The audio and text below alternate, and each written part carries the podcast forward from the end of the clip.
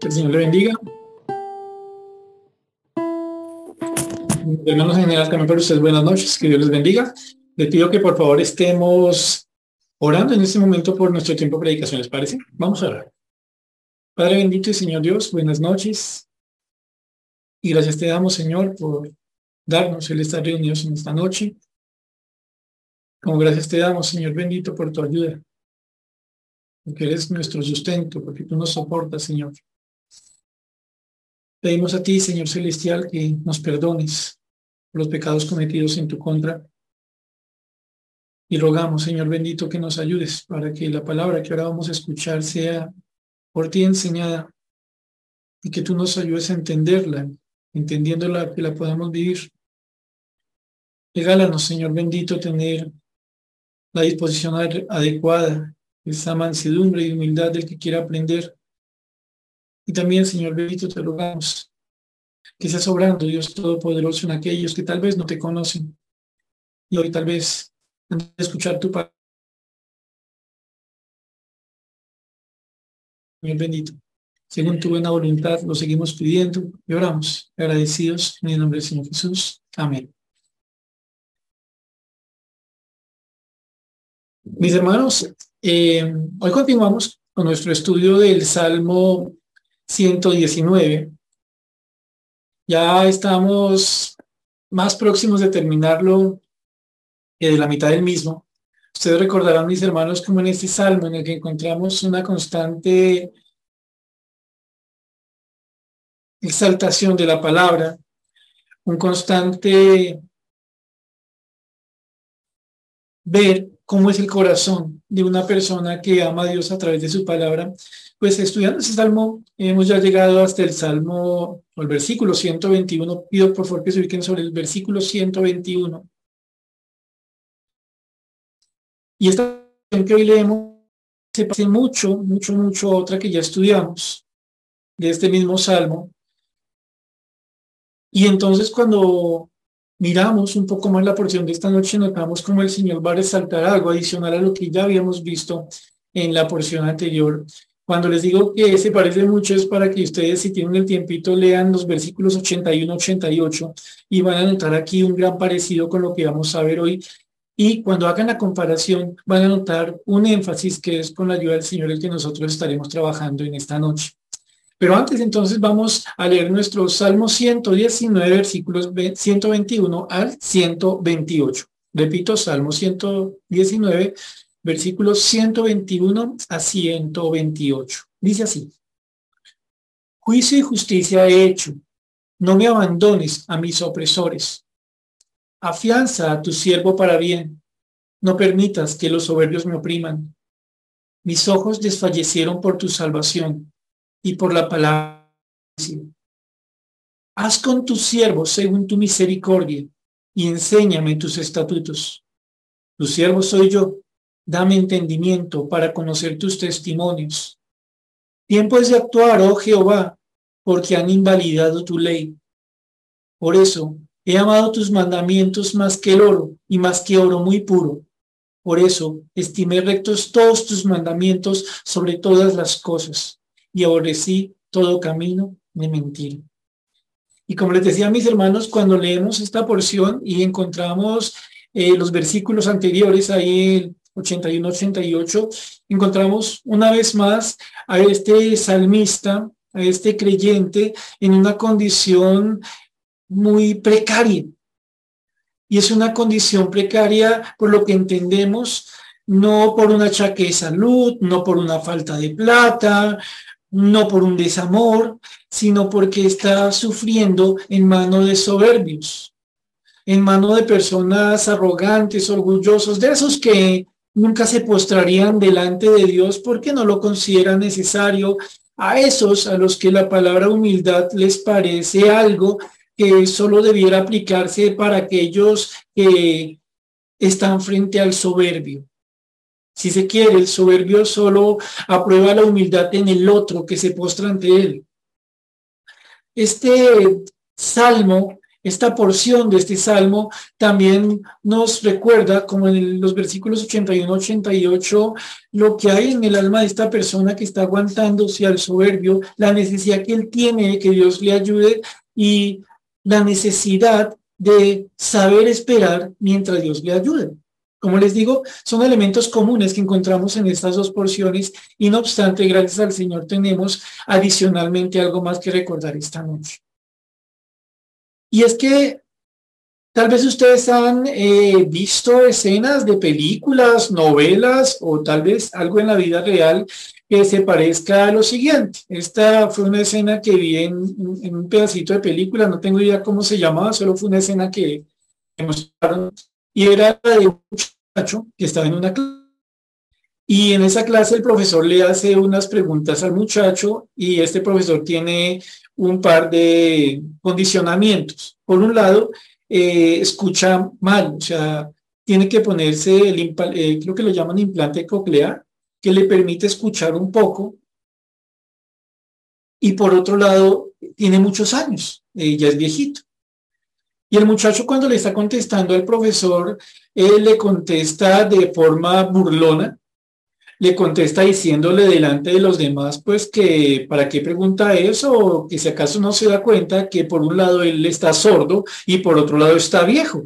Y el muchacho le habla al profesor de esta forma completamente arrogante, completamente soberbia, si seguimos la palabra que, encontramos en los enemigos de, de este salmista.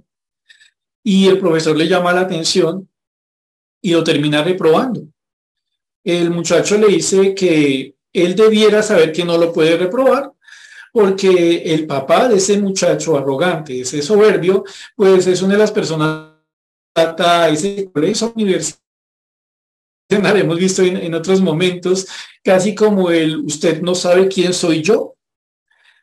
Lo cierto es que el profesor se mantiene, eh, le reprueba y el muchacho llega en la noche a la casa, se da cuenta que está el papá ahí trabajando en el computador y entonces eh, se las da de que está teniendo una llamada y pone cara de afligido ya cuando cuelga la llamada delante del papá. El papá le pregunta, mi hijo, ¿qué le pasó? No, imagínese que en el taller el mecánico me engañó. Yo lo llevé a hacerle una reparación, llevé el carro a hacerle una reparación y me engañó.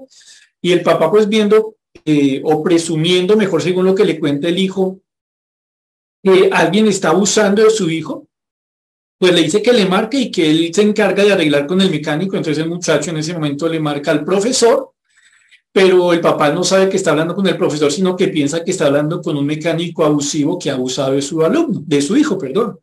Y entonces el, señor toma el teléfono y sin dejar hablar al profesor, pensando, repito, que está hablando con un mecánico abusivo que ha abusado de su hijo, le canta, habla, le dice palabras menos, él se metió con mi hijo.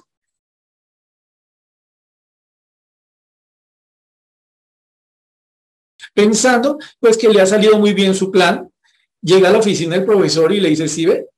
Claro, el profesor un poco abrumado porque se da cuenta o él piensa mejor que el muchacho ha logrado que el papá se ponga en contra del profesor, pues se asusta y le dice al muchacho que cómo arreglamos, que cómo podemos dejar el asunto ahí, seguramente porque es un profesor viejito que no escucha muy bien y no está para que a, despedirlo. El muchacho, pues viéndose que tiene la sartén por el mango, según él, lo que decide es decirle al profesor que, que entre a la clase y le prepara una escena de humillación completa al profesor delante de los demás muchachos. Eh, la escena, para no ir demasiado largo, va a terminar cuando el muchacho le dice a sus compañeros que se preparen, que van a ver todo un show. El muchacho piensa que va a humillar aún más al profesor y entra alguien disfrazado, el muchacho comienza a humillarlo y en ese momento se quita la máscara, aquel que está siendo humillado y el muchacho se da cuenta que a quien está humillando es a su propio papá. ¿Por qué? Porque el profesor la noche anterior se había comunicado de nuevo con el padre y le había explicado toda la historia. Y el papá se da cuenta por lo que escucha de su profesor, del profesor, que su hijo que su hijo era un gran mentiroso que su hijo era una persona que estaba haciendo lo malo y que estaba intentando refugiarse en su papá para que lo alcahueteara.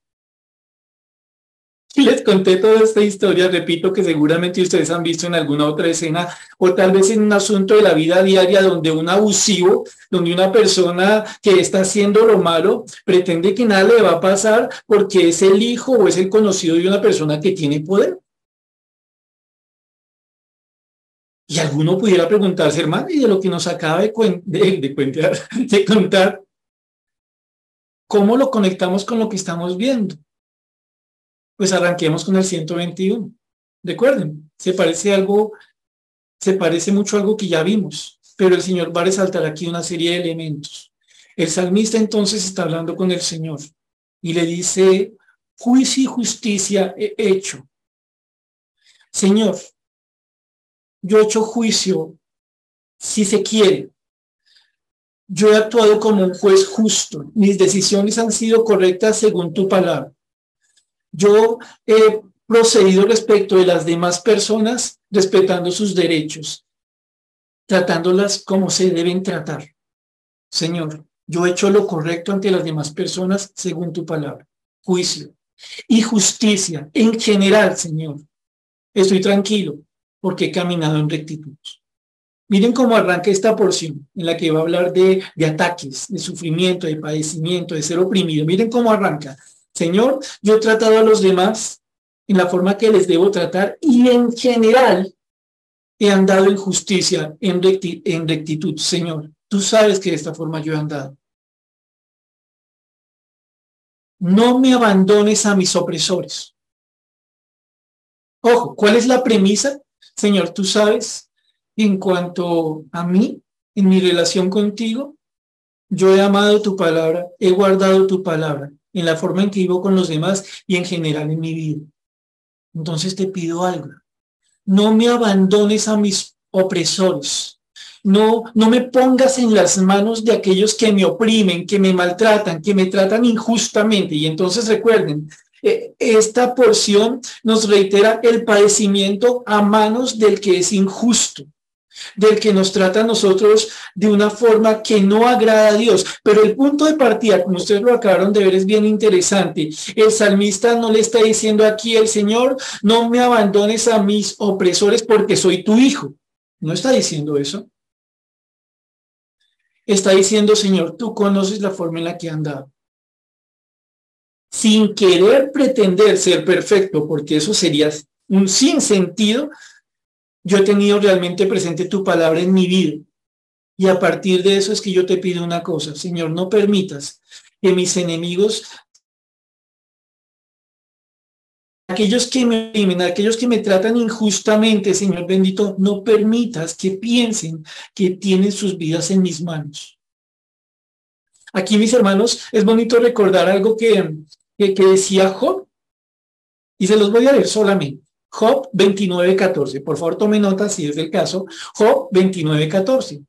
Job, eh, en este tiempo en que está recordando esa vida que él tenía antes del sufrimiento que comenzó, la muerte de sus hijos, la, la, pérdida de sus bienes, su calamitoso estado de salud y que todo lo bueno o que todo lo que le queda es la belleza de su mujer, eh, eh, está diciendo aquí algo en Job 29, 14.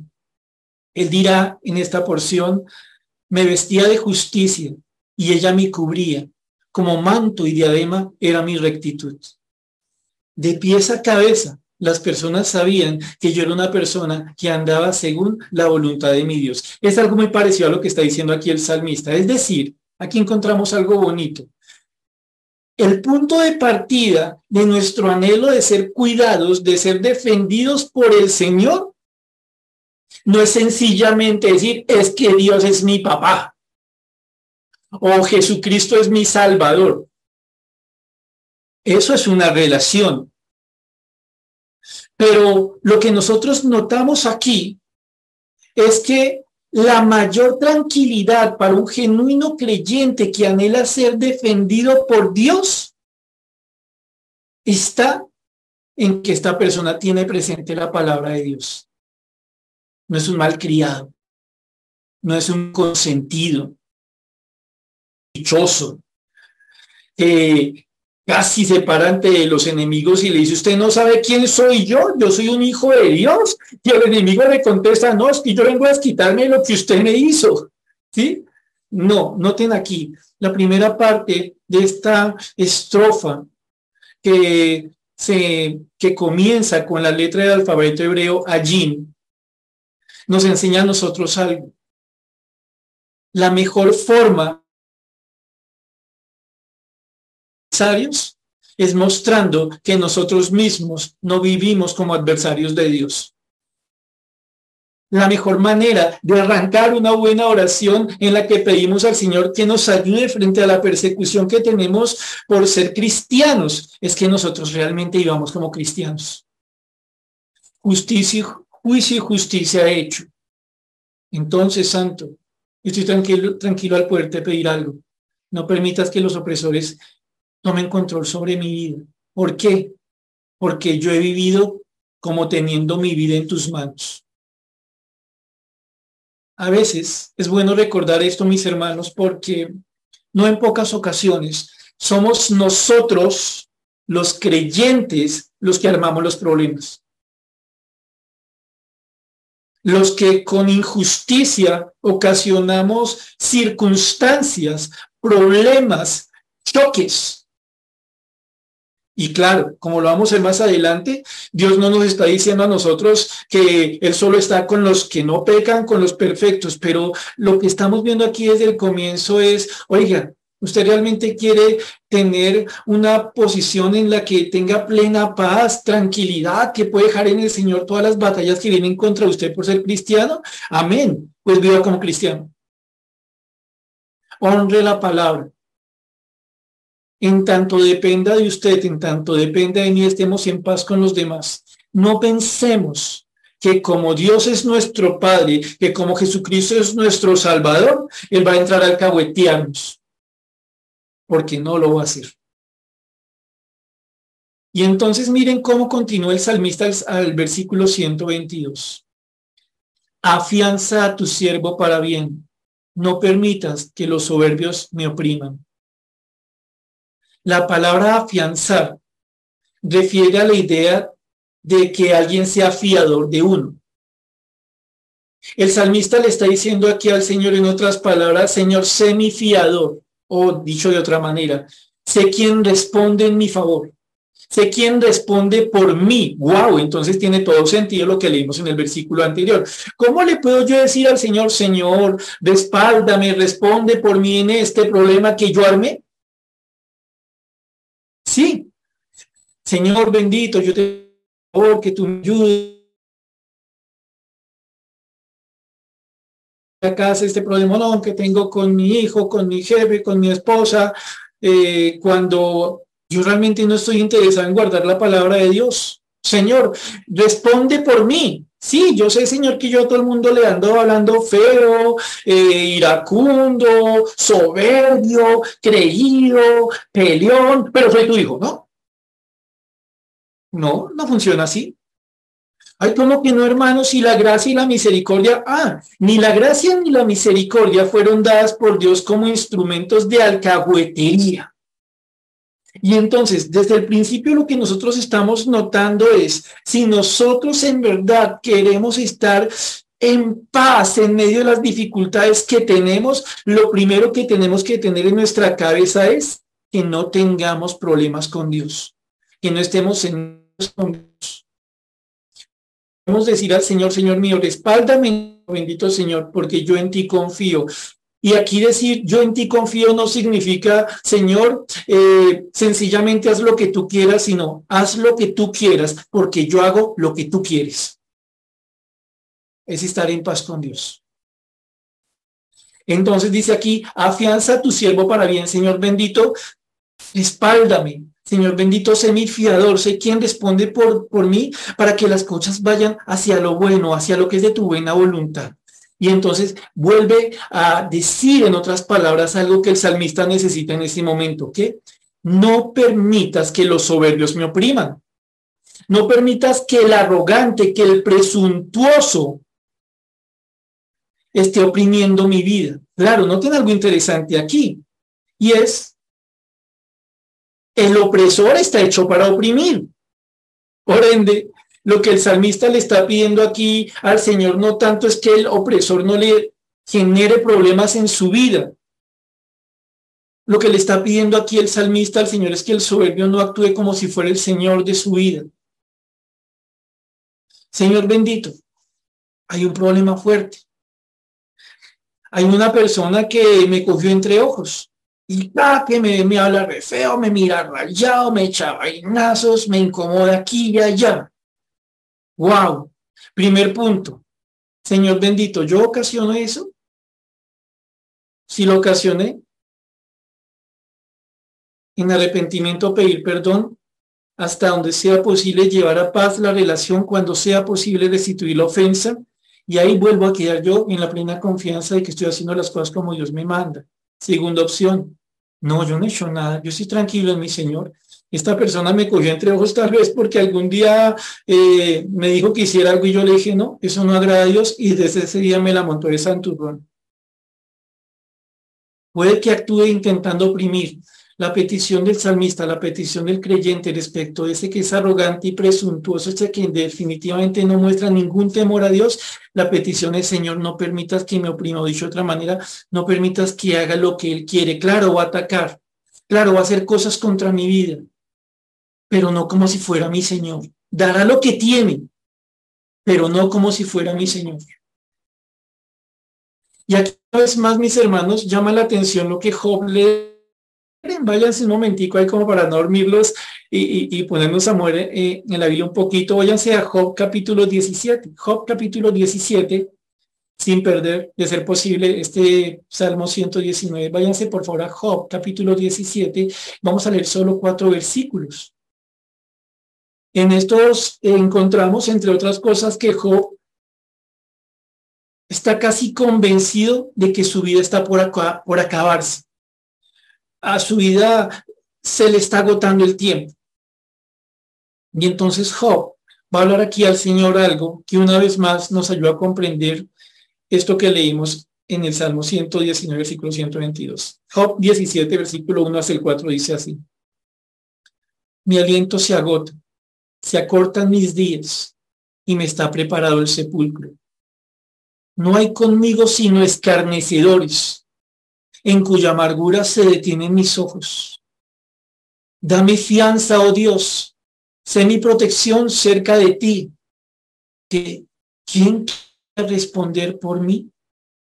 A estos has escondido en su corazón la inteligencia, por tanto, no los exaltarás.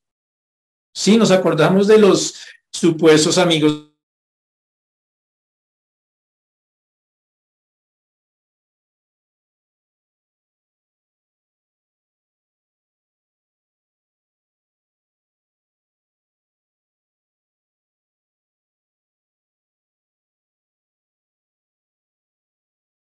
al Señor en medio de ese sentimiento de que su vida se está agotando, Job siente que está llegando al límite de lo que él puede soportar y en gran manera esto está siendo aún más difícil por la actitud de los que supuestamente lo quieren. Job mira y dice, todo lo que tengo a mi alrededor son escarnecedores, los que desprecian, los que ridiculizan.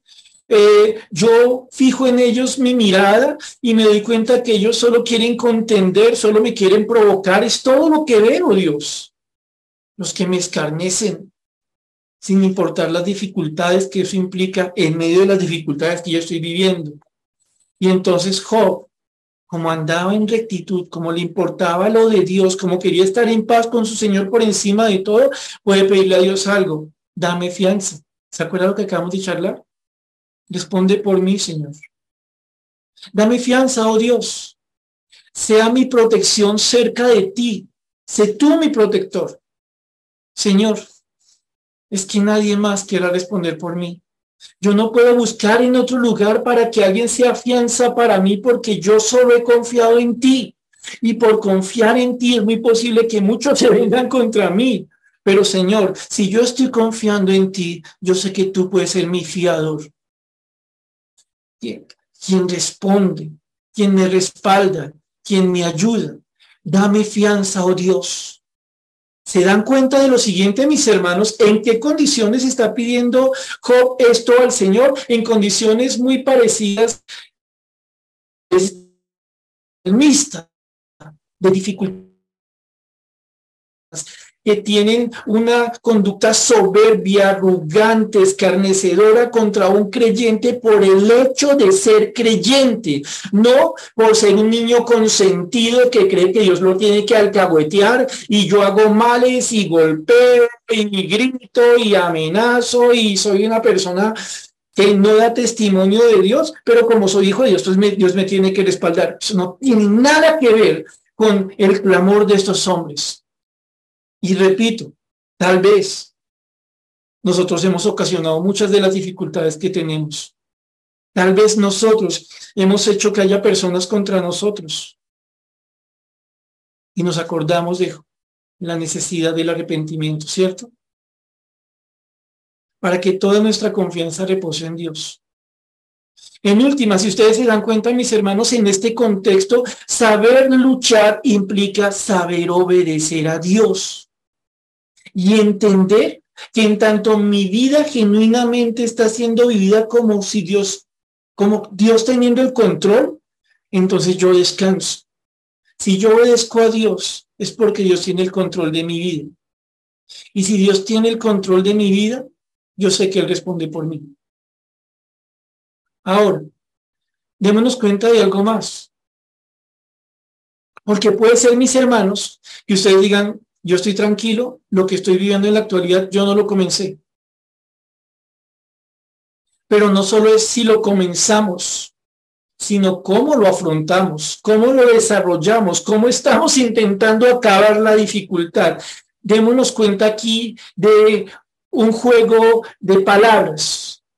El salmista ante Dios es siervo y habla de unos que son soberbios, de manera tal que el salmista no cae en el error de pagar mal por mal. El salmista, por la como lección clara para todos nosotros, nos enseña una cosa que a veces se nos olvida, que la soberbia no se vence con soberbia, porque a veces nos pasa en circunstancias que por la gracia del Señor nosotros no comenzamos y llegamos a un punto en que nos cansamos del orgulloso, del pretencioso, del chicanero, del que nos maltrata.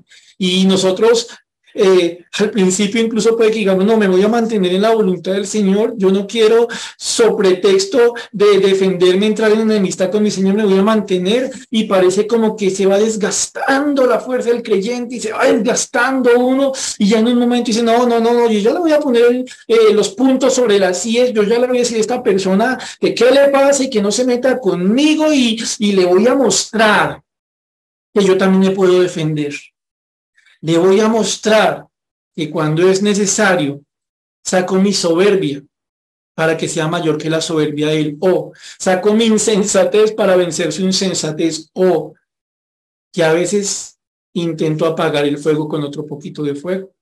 Noten algo, el salmista no cae en ese error. El salmista se él sería como lo que es un siervo que tiene dueño, uno que no hace su voluntad está parado frente a uno que se cree señor de sí mismo, de un soberbio. Y el salmista se mantiene, repito, en su lugar. Señor, yo soy tu siervo. Sé tú, Señor bendito, quien me ayude a enfrentar esta actitud este soberbio, este altivo. Ahora recordemos lo siguiente, mis hermanos, porque cuando leemos esto, tal vez ustedes y yo podemos pensar, no, pero eso solamente es cuando de pronto tengo eh, el vecino de la religión ultra, ultraconservadora o de la secta tal o de la persona de tal lugar con la que me veo de vez en cuando y ponemos las cosas muy lejanas. Pero mis hermanos, esto que estamos leyendo esta noche nos recuerda cómo funcionan a veces las relaciones incluso al seno de una familia. Digámoslo de otra manera, cuando el no creyente de ese hogar se mantiene en su posición soberbia contra Dios y los hijos de Dios, o cuando el creyente se desconecta de su fe y vive según la carne. Y a ese creyente que se ha desconectado de su fe y está viviendo según la carne, lo tiene que aguantar otro creyente en la misma casa. Ahí funciona lo que estamos viendo.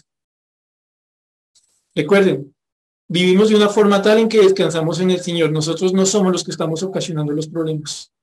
Y cuando lo hacemos vamos rápidamente a arrepentimiento, a una búsqueda de reconciliación, cuando es posible una restitución, es decir, en tanto depende de nosotros estamos en paz con el otro.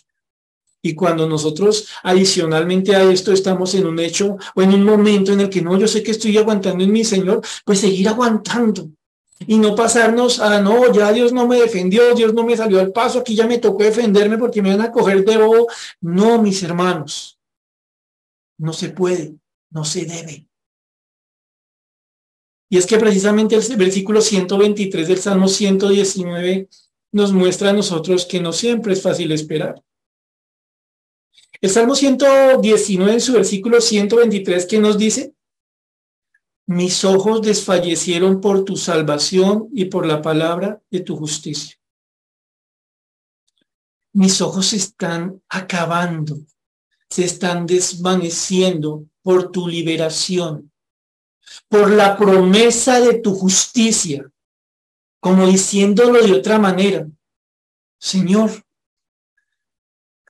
mientras el soberbio insiste contra mi vida, mientras el soberbio mantiene su actitud contra mí y yo tan solo quiero esperar en ti, tiende a pasar algo. A veces siento que no puedo esperar más. Que si tú no te encargas, que si tú no eres el fiador, Señor, pues yo me defiendo a mí mismo.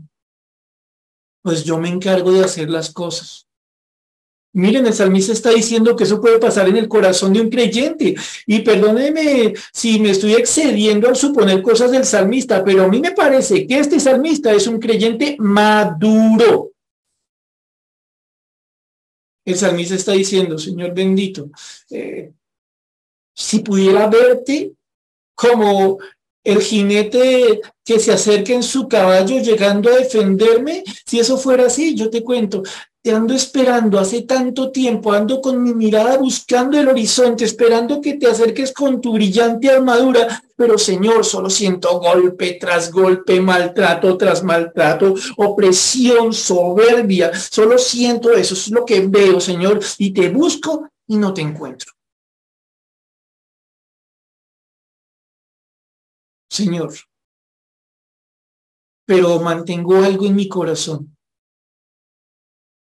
que debo seguir buscando que tú seas mi libertador. El mismo que, que me hizo de él. Tú, Señor bendito, eres quien me ha prometido obrar en tu justicia, obrar lo que es correcto. Señor, casi que sale de aquí una oración. Líbrame de desfallecer del todo. ¿Se acuerdan lo que leímos hace momentico?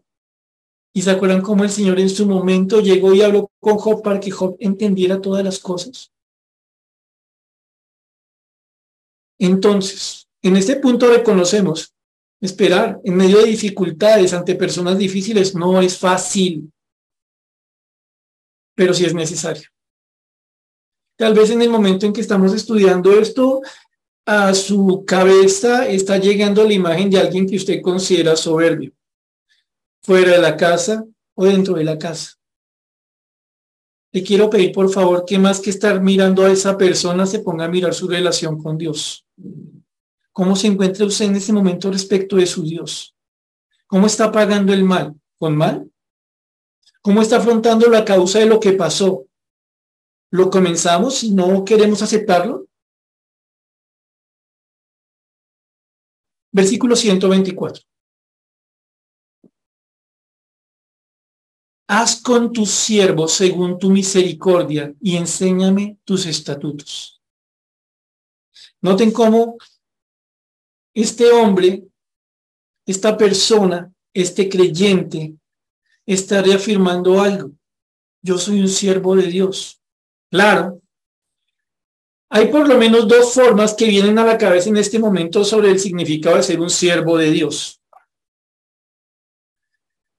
Y curiosamente, hay una forma de entendernos como siervos de Dios que es una contradicción absoluta.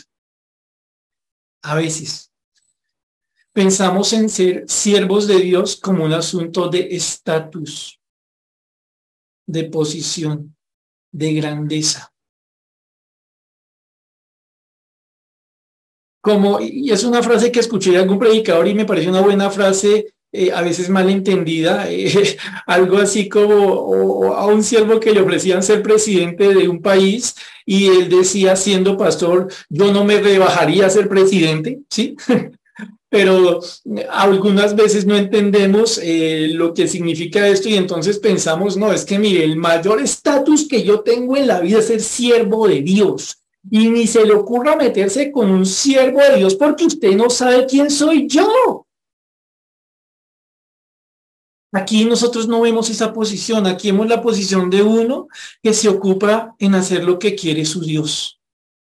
Ojo, ¿en qué contexto? En el contexto es que es muy difícil hacer lo que Dios quiere, porque seamos francos, para algunos, y yo estoy en ese grupo, lo más fácil es vengarse.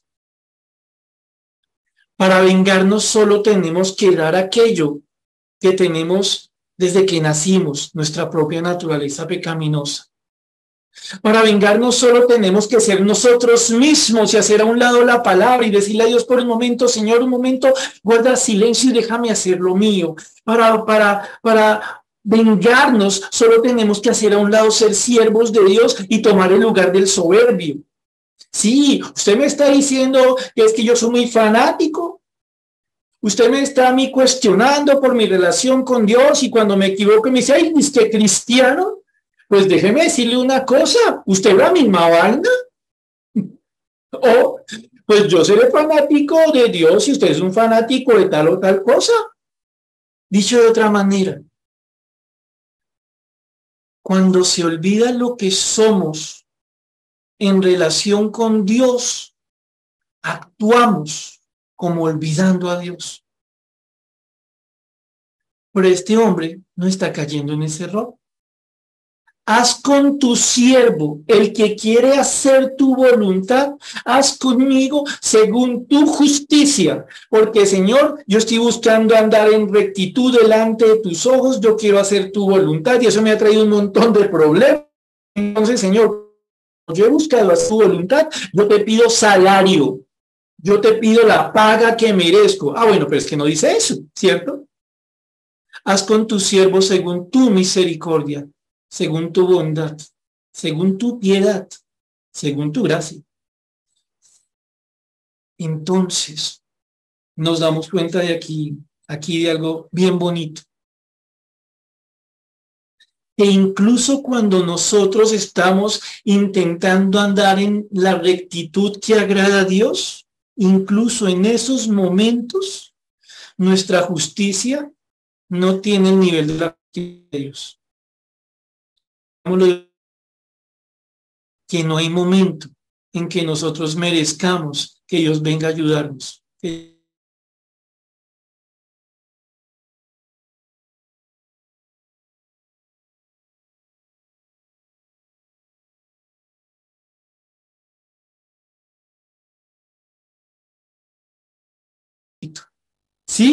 Incluso cuando uno no origina el problema, incluso cuando uno no causa la, la versión, lo que nosotros necesitamos es que Dios nos siga mirando con su piedad y que nos ayude, ¿cierto?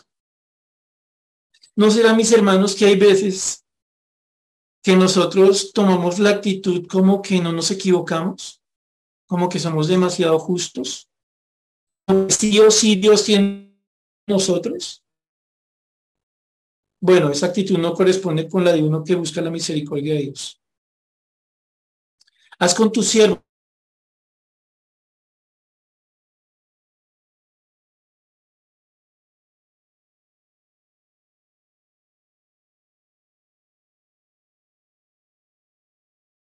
Dios de los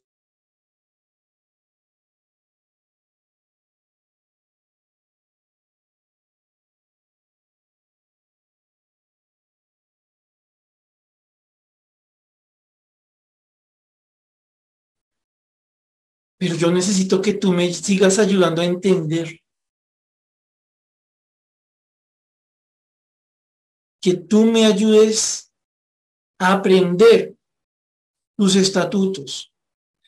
Piénsenlo, mis hermanos, en este contexto. En este contexto, aquí apunta el Señor afianzarnos, a fortalecernos, ayudarnos a comprender, a poder discernir espiritualmente lo que está pasando para que no demos del viejo hombre, sino de esa nueva criatura que somos en Cristo. Es decir, que podamos reaccionar, responder, mantenernos según la justicia de Dios.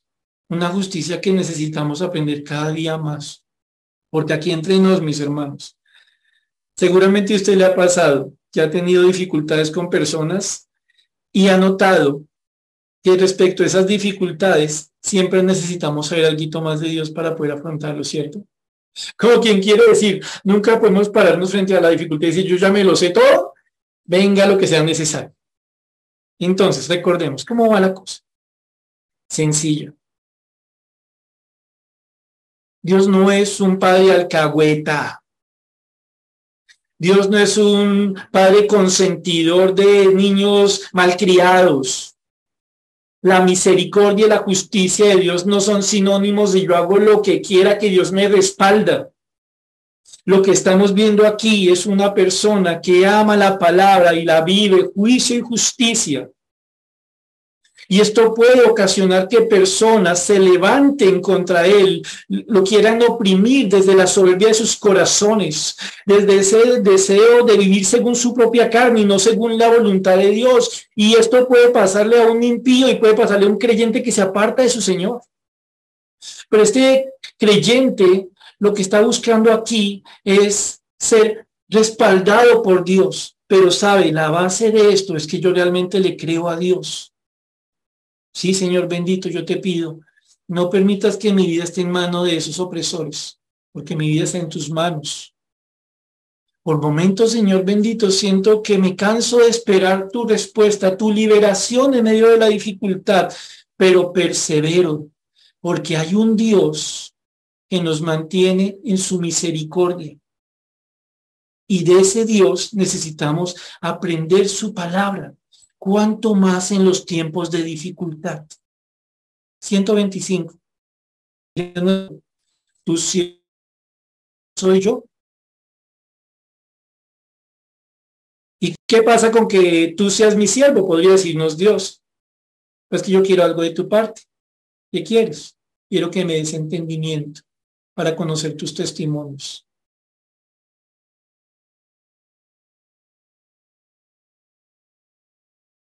Notemos algo, mis hermanos. En este versículo encontramos lo que tal vez para ustedes ha sido una lucha, posiblemente la lucha de todo cristiano. En medio de la aflicción causada por la opresión, en medio de la tristeza de tal vez ver que una persona que supuestamente nos quiere nos está tratando de la peor forma, a veces nuestra carne se levanta y, casi que grita, yo no estoy para teología.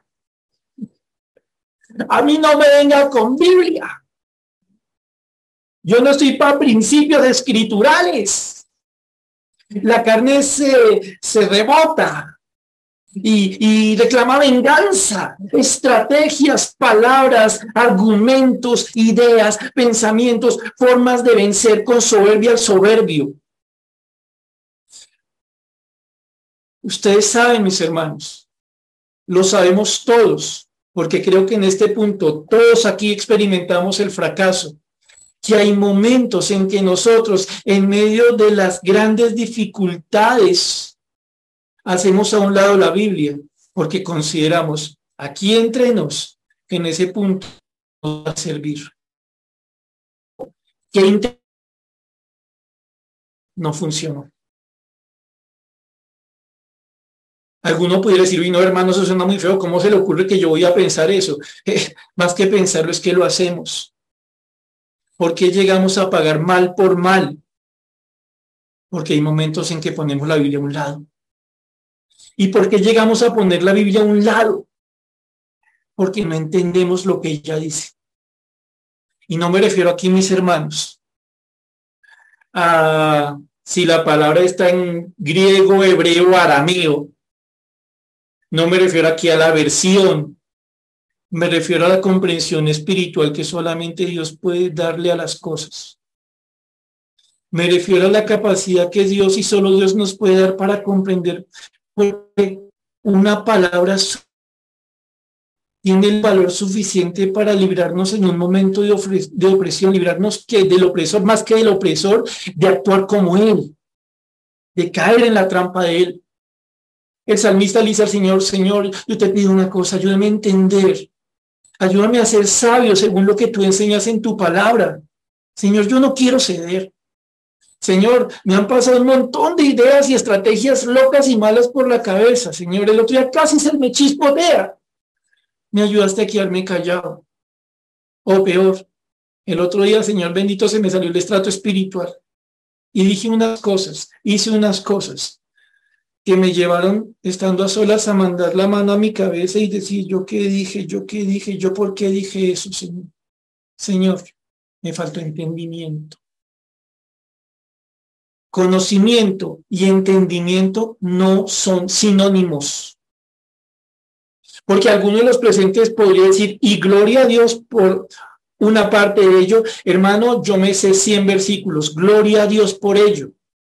Pero conocer y entender no son sinónimos. Gloria a Dios por saber 100 versículos y entender por qué tiene usted en su corazón esos 100 versículos.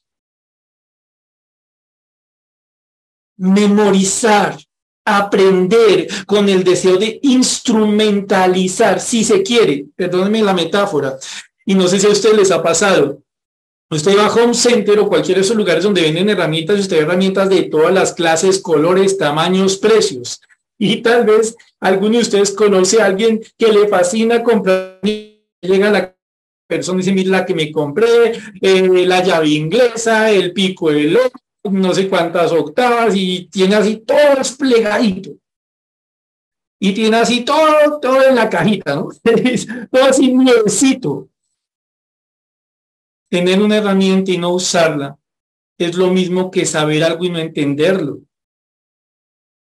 Lo que el Señor nos recuerda en el versículo 125 es, en medio de aflicción, más que conocimiento, se requiere entendimiento. Pero aclaremos una cosa. No es posible el entendimiento sin conocimiento, aunque sí es posible el conocimiento sin entendimiento. Yo no puedo entender aquello que no sé, pero sí puedo saber muchas cosas y no entender ninguna. Yo puedo tener muchas herramientas que el Señor me ha dado a mí para atravesar las dificultades de la vida, específicamente según lo que hablamos hoy, las dificultades que nos plantean personas en la soberbia de su corazón. Pero si yo conozco las herramientas y no las utilizo, si yo considero que suena muy bonito eso de que, que la blanda respuesta aplaca la ira, pero cada que me hablan duro yo me les salto, hablarle más duro, pues tengo herramientas y no las sé usar. Terminando este versículo 125. Démonos cuenta algo muy bonito. Las dificultades con las personas son una herramienta que Dios utiliza para llamarnos a conocerlo más a Él, para poder usar más lo que Él nos enseña de Él. Por ende, si usted está pasando ahora alguna dificultad con alguna persona, ya usted encuentra en ese versículo una respuesta. ¿Qué es lo que usted más necesita? Conocer más a su Dios y actuar más según el entendimiento que Él da a la luz de su palabra. 126. Viene algo interesante. Tiempo es de actuar, oh Jehová, porque han invalidado, han anulado, han roto tu ley. Wow. Eh, es, una, es una porción imprecatoria. Es una, una porción en la que está deseando un mal, que, que pase algo malo esta persona eh, por lo que ha venido haciendo. Pero noten lo siguiente. Sí, Señor, es tiempo de que tú ores. Porque han invalidado tu ley. No dice, tiempo es de actuar, oh Jehová, porque me han tratado feo. Esta persona tiene tan claro en su corazón quién es el importante en la vida, que aunque le está doliendo la vida a él, él tiene celo por las cosas de Dios. Lo trataron con ofensas, le dijeron groserías, por citar un ejemplo cualquiera. Lo que más le duele no es su orgullo. Lo que más le duele es el consciente que lo que se dijo fue algo que ofendió a Dios.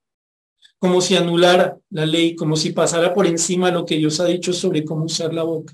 Entonces, sí, aquí el salmista le está diciendo al Señor, Señor, obra pero no porque se metieron conmigo, sino porque están actuando contra ti. Versículo 127, y ya explicamos algo más en los minuticos de cierre. Salmista dice, por eso he amado tus mandamientos más que el oro y más que oro muy puro. ¿No tiene algo interesante? Por eso, ya, Salmista, tú estás conectando este versículo con lo que está atrás y tú lo que estás diciendo atrás es, Señor, actúa ya. Atacaron tu palabra, te atacaron ya. Y, y así eso. Pues claro, es que yo amo la ley de Dios. Yo amo al Dios de esta palabra, de esta ley, de esta voluntad. Para mí es lo más precioso. Para mí es más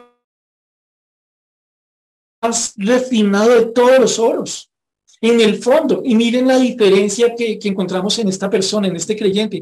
A mí lo que más me duele cuando me hacen ciertas cosas es ver lo que esta persona está haciendo contra Dios. A mí lo que más me ofende son las ofensas que mandan contra el Señor de justicia. Ahora, notemos la diferencia. A nosotros se nos saca el mal genio, ¿por qué? Porque se meten con nosotros, con nuestro orgullo, con nuestro ego.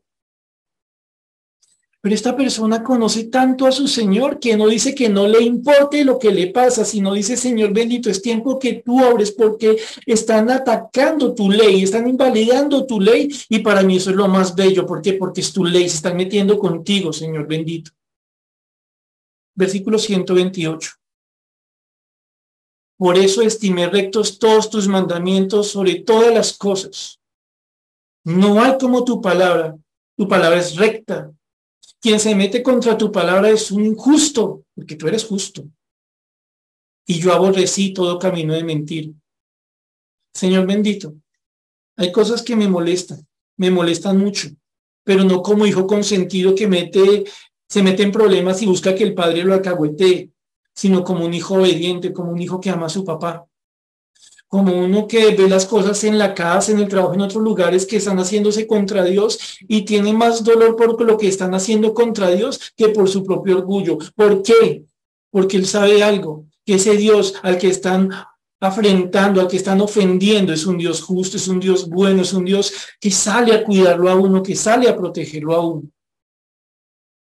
Solo les voy a leer una porción, si quiere tome nota de una porción donde vemos algo muy parecido, porque si no la leemos, alguno podría pensar que podemos pedirle al Señor que sea el ejecutor de nuestras venganzas. Perdóneme la comparación, pero como quien contrata a alguien para que le haga daño a otro a nombre de uno. Jeremías 18, versículos 18 al 23. Solo se los voy a leer, les menciono un par de cositas y terminamos. Jeremías 18, 18 al 23. Recuerden siempre, mis hermanos, cómo fue el ministerio de Jeremías. Un hombre que tuvo que en verdad remar contra la corriente, corriente, uno entre muchos falsos maestros, un verdadero profeta de Dios entre muchos falsos profetas, entre un pueblo que no quería escuchar lo que Dios decía contra las alianzas con pueblos paganos, entre otras cosas. ¿Qué dice aquí el profeta Jeremías en Jeremías 18, 18 al 23? Y dijeron, venid, aquí está hablando de lo que decían los enemigos de Jeremías, y dijeron, venid y matinemos contra Jeremías, porque la ley no faltará al sacerdote, ni el consejo al sabio, ni la palabra al profeta. Venid e irámoslo de lengua, y no atendamos a ninguna de sus palabras. Oh Jehová, mira por mí y oye la voz de los que contienden conmigo. ¿Se da mal por bien para que hayan cavado hoyo a mi alma? Acuérdate que me puse delante de ti para hablar bien por ellos, para apartar de ellos tu ira. Por tanto, entrega a sus hijos a hambre Dispérsalos por medio de la espada y queden sus mujeres sin hijos y viudas. Sus maridos sean puestos a muerte y sus jóvenes heridos a espada en la guerra. Óigase clamor de sus casas cuando traiga sobre ellos ejército de repente, porque cavaron hoyo para prenderme y a mis pies han escondido lazos. Pero tú, oh Jehová, conoces todo su consejo contra mí para muerte no perdones su maldad, ni borres su pecado delante de tu trono, y tropiecen delante de ti. Haz así con ellos en el tiempo de tu enojo. Solo miren algunas cosas y si usted puede darse el gusto de estudiar esta porción con calma, se lo recomiendo a Jeremías lo están atacando, lo están persiguiendo, le están haciendo mal y le quieren hacer aún más mal. ¿Por qué? Porque hablaba la palabra de Dios, llamando a arrepentimiento un pueblo que no quería arrepentirse, un pueblo que no creía estar mal, un pueblo que creía en promesas de paz que Dios nunca había dado porque ese pueblo estaba en pecado. Este pueblo decía, no atendamos a ninguna de sus palabras, estaban despreciando a Dios al despreciar las palabras de Jeremías. Entonces, noten algo aquí, el problema que Jeremías vivió tuvo que contra muchísima gente, no fue porque Jeremías fuera un creído, un fantoche, porque fuera un busca problemas, sino porque él estaba haciendo la voluntad de Dios. Sí, mi hermano.